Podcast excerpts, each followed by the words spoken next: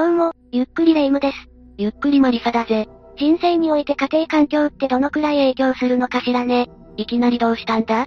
一番大切なのは家族だとも言われているし、かなり影響すると思うぜ。そうよね、世の中には家庭環境やその他人間関係に恵まれず、劣悪な事件を起こす人までいるんだから。家庭や学校での環境を含め、人間関係が元となって、事件を起こしてしまう犯罪者も少なくないよな。そうなのよ、しかも全く関係のない人まで被害者になることもあるし。誰だ？全く関係ない人とは、知人ですらないのか？そうよ、友人とかその家族でもなくて、たまたま出会った人までが犠牲になるの。さらに友人さえもね。それじゃあまるで通り魔じゃないか。どこまでひどい事件なんだ？ぜひ教えてくれ。というわけで今回は藤沢市親子ら5人殺害事件について解説するわ。それじゃあ、ゆっくりしていってね。この事件を起こした犯人は、一定の期間で複数の事件を起こしているの。一年間で連続的に起こしているんだな。許せないぜ。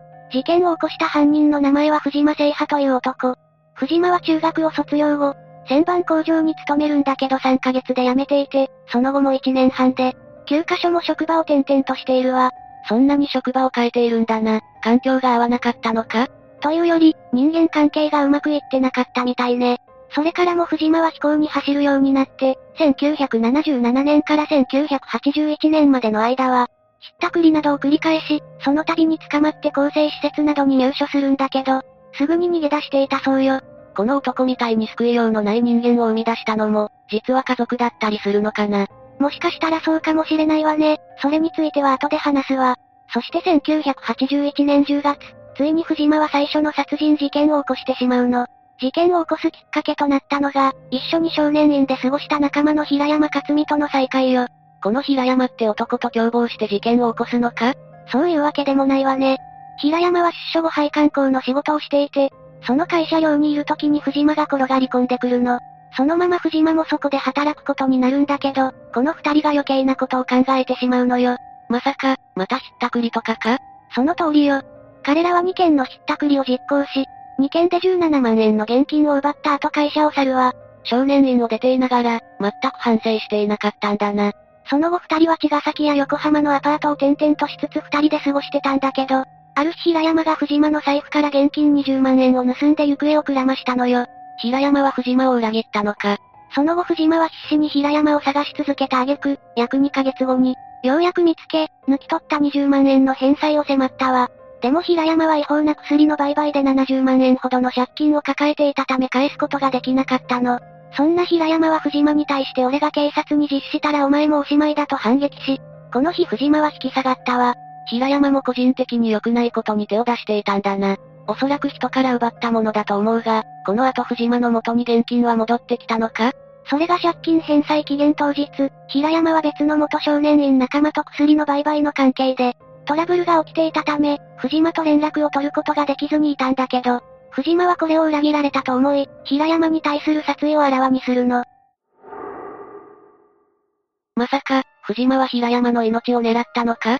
残念ながらそういうことね。藤間は凶器類をカバンの中に詰め込み、平山の自宅へ向かっているところ帰宅途中の彼に遭遇。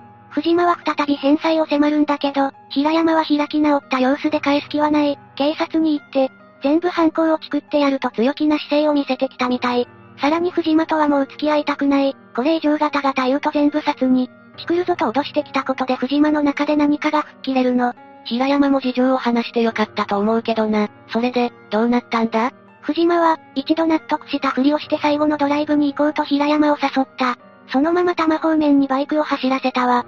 途中、藤間はキャベツ畑で一度バイクを停車させ、お前のバイクの調子を見てやると言って平山のバイクの後ろに乗ったそうなの。なぜ藤間は平山のバイクで移動することにしたんだ？平山の命を狙うタイミングをつかむためか？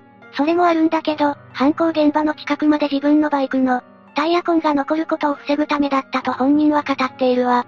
そして、人気のないキャベツ畑に着いた後藤間は平山に襲いかかり、ガソリンをかけて、火をつけ、ショルダーバッグに忍ばせておいたナイフで平山の足を刺したの。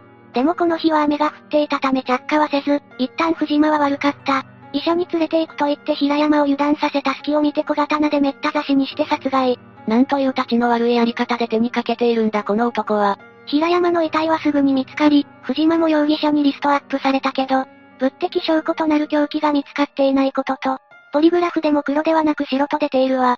マジかよ、ポリグラフはあまり当てにならないな。またアリバイについて、藤間の母親が息子は自宅で寝ていたと嘘の証言をしたことから、この事件で藤間は逮捕されることはなかったわ。これから事件は続いていくんだよな。ええこの事件では5人の被害者が出るからね。5人もか。ところでさっきも軽く触れたが、藤間はどうしてここまで、ひどい人物になってしまったんだ？環境に問題があったのか？そういえば彼のことについてまだ説明していなかったわね。この事件の主犯となる藤間聖派は、1960年に神奈川県茅ヶ崎市で生まれたの。父は鉄工所の工員で、母は専業主婦のごく普通の家庭で育ったわ。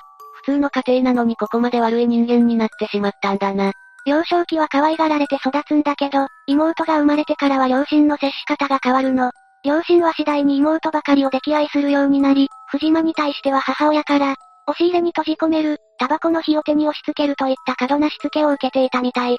藤間もそんなにひどい仕打ちを受けていたんだな。それで変わってしまったのか？絶対とは言い切れないけど、それがきっかけになった可能性は捨てきれないわね。家庭内だけではなく、中学に進学すると藤間は素行の悪さから周囲の同級生からは、いじめを受け、まるでいないもののように扱われるの。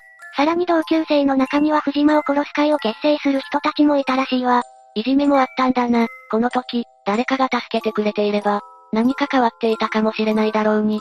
中学2年生になると、自分と正反対の扱いを受けていた妹への、嫉妬心から妹や母親に家庭内暴力を振るうようになり、本人は、学校でも家でも居場所がなかったと言っていたとのことよ。兄弟で扱いを変えてはダメだが、だからといって暴力を振るうのも良くないな。ちなみに今までで一番面白くなかったことはと聞かれた藤間は、妹がピアノを買ってもらったことと答えているようね。小学校の時点で下級生など自分より弱い者には手を出すようになっていき、母親はこの子は当てにならないと見切りをつけていたみたい。そうだったのか。昔の事件とはいえ、一人の人間が、こんな風になってしまったのはちょっと残念だな。ところでレイム、他の事件はどんな内容なんだ？それじゃあ2件目の事件について解説していくわね。次の事件は、平山を殺害した日から1ヶ月以上経った1981年11月20日。一人の女子高生、A さんが友人らと一緒に学校から帰っていた頃、バイクに乗っていた藤間がその A さんに話しかけたことがきっかけで発生するの。どう話しかけてきたんだ？君たち、どこの高校？とか電話番号教えてくれない？といった内容ね。藤間があまりにもしつこく話しかけてくるようで、A さんは番号を書いた紙を渡してしまったみたい。急に学校名を聞いてきたり、電話番号といった個人情報を聞いてきたり、普通に怖いだろうな。その後、藤間は何度も A さん宅に電話をかけ、二人で会おうと持ちかけてきたそうなの。いわゆるデートに誘おうとしたってことか？そういうことね。A さんはしぶしぶ藤間の誘いを受けて、12月15日に電車に乗ってレストランに行ったり、ゲームセンターで遊んだりしたらしいんだけど、A さんにとってはこの時間はあまり楽しいものではなかったのよ。急に話しかけてきた知らない男と一緒に行くデートなんて怖いし楽しめなくて当然だよな。そのデートが終わった後も、藤間は突然 A さんの家を訪れてきたようで、A さんは驚いたようね。そりゃそうだぜ。それでその後どうしたんだ？その時は今日は帰ってと言って返したみたいだけど、その後も何度も付きまとい行為を続けて、A さんの学校にまで電話をかけたとのことよ。ストーカーだな。そういえばこの時代は法律で規制されていなかったか。その後も何度も藤間は A さんの家を訪れているんだけど、A さんは藤間のことを拒絶するようになるわ。A さんは藤間に対して10年早いとかがきみたいでダサいし、不潔だから嫌などと強めに言って突き放そうとしたんだけど、藤間はその言葉に激怒して、激しい口論になったの。これを見かねた A さんの父が藤間を家に入れて話し合いを持ちかけたんだけど、藤間はこの時映画デート代を返してくれないからあんたが代わりに返してくれと言い、父は代わりに3000円を藤間に渡して帰ってもらったとのことよ。だが、このままトラブルが終わるわけではないんだよな。そうね、この後も藤間から電話がかかってくるなどの嫌がらせは続いたわ。さらに藤間は好きなんだよなどと言い何度も A さんの自宅を訪れており、あまりのしつこさに A さんは110番通報したの。派出所から警察が駆けつけた際に藤間は逃げ出しており、家族は A が付きまとわれて困っていると相談。警察はこの時もトーマを捕まえることができなかったんだな。そんな中、新宿の歌舞伎町を歩いていた藤間は以前少年院で同部屋だった。岸潤太郎という男に再会するの。もしかして藤間は、この騎士という男と共謀して、何かよからぬことをするのか？その通りよ、久々の再会を懐かしむ二人は食事に行くことになったんだけど、金がないと言った騎士に藤間はおごってあげたの。そして、騎士は藤間に犯罪で俺と食っていかないかと話を持ちかけてくるの。騎士も全く構成できてないな。藤間は即答しなかったけど、その後彼は喫茶店で、A さん一家を殺害しようという計画を企てるわ。その計画内容に恐ろしさを感じた騎士は、一瞬躊躇するけど、この誘いに乗ってしまうのね。そして第二の事件当日、1982年5月27日の夜、二人で凶器を持って A さん宅を訪問。家族はドアを開けてしまったのか？実はこの日の朝、母親が不在の中新聞の集金が一度訪れていて、A さんが対応していたこともあり、そのことについての要件かと思った母親は、何の疑いもなくドアを開けてしまったわ。そんな、このまま襲われたってことだよな？ええ、母親は家の中に逃げるんだけど、押し入られた藤間によって刃物で、めった刺しにされ、家にいた母親と長女、次女が犠牲になるの。どうしてそんなひどいことができるのか理解できないぜ。ちなみにこの時犯行を実行したのは藤間のみで、騎士は立ちすくんでいただけだったらしいわ。おじけづいたのかもね。その後二人は全国を転々としながら逃亡するわ。レイム、藤間の暴走はまだ終わらないんだよな残念なことにまだ続くのよ。ある日藤間と騎士は、福岡県のとある映画館でポルノ映画を見ていたわ。寝たふりをしていた藤間のポケットから財布を抜き取ろうとしている騎士に気づき、藤間が問い詰めたところ、騎士からは藤間が怖い。一緒にいるのが怖くなったと打ち明けたらしいわ。まさか、次の犠牲者になるのは、この騎士という男なのか？その通りよ、藤間はこの男は気が弱い。きっとまた自分を裏切るだろうと考え、口封じを思いつくの。1982年の6月5日、藤間は騎士に、マンションで強盗をやろうと持ちかけ、兵庫県尼崎市へと移動したわ。騎士を手にかける前に他の犯罪を犯すつもりだったのか？いいえ、藤間は騎士の命を狙っていたのよ。マンションの屋上近くの踊り場で藤間は足を止め、騎士に今持っているものに指紋が、ついている可能性があるから全部拭き取れといい、騎士が作業をしている隙に、お前のような度胸のない奴はこのまま生かしておいたら、俺の身が危ない、お前には消えてもらうといい。持っていたナイフで騎士をめった刺しにして殺害するの。その後タクシーで逃げた藤間は、埼玉の建設工事の会社の宿舎で偽名で住み込んで働いていたわ。何の躊躇もなく人を手にかけるのはイかれてるな。藤間はしばらく捕まらなかったのか？それが、意外とすぐに捜査員に発見されて逮捕に至ったの。とりあえず捕まってよかったぜ。逮捕の決め手となった証拠は何だったんだ？騎士殺害事件の現場に残された藤間の靴と足跡が一致し、捜査員が説得すると全てを認めたみたいね。取り調べの際も、鼻歌を歌ったり、大声を出したりなどして、猟奇的な態度をとっていたと語られているわ。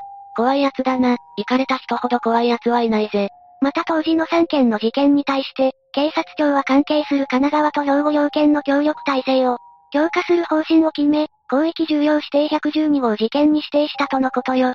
ちなみに藤間は後半中に報道陣に対して V サインを送るなど、かなりの気候を見せていたの。もちろん判決では極刑が言い渡されたんだけど、第2の事件について、裁判長は犠牲になった母と娘の3人について言及した際、判決理由を朗読中に、感情を高ぶらせて涙を流したと言われているわ。この事件は被害に遭った人数も少なくないし、歴史的に見ても最悪の事件だったかもしれないな。ところで、この刑はもう執行されたのか？ええ、当時の藤間の精神状態が悪く、極刑が決まるのがだいぶ後になったようだけど、2007年の12月7日に執行されたわ。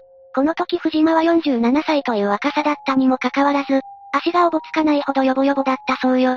どうしてそんな状態になったのかは知らないが、この事件で一番思うのは、家庭環境で人生を左右されてほしくないということだな。そうね、これから人生長いんだから、自分にとって良いと思える場所は、いくらでも見つかるわ。間違っても犯罪なんかに手を出しちゃダメよね。家でもどこでも、今自分がいる場所が辛いと思ったら、迷わずどんな手を使ってでも逃げ出してほしいぜ。視聴者の皆さんには、人生を棒に振ってほしくないしね。というわけで今回は藤沢市親子ら5人殺害事件について解説したわ。それじゃあ、次回もゆっくりしていってね。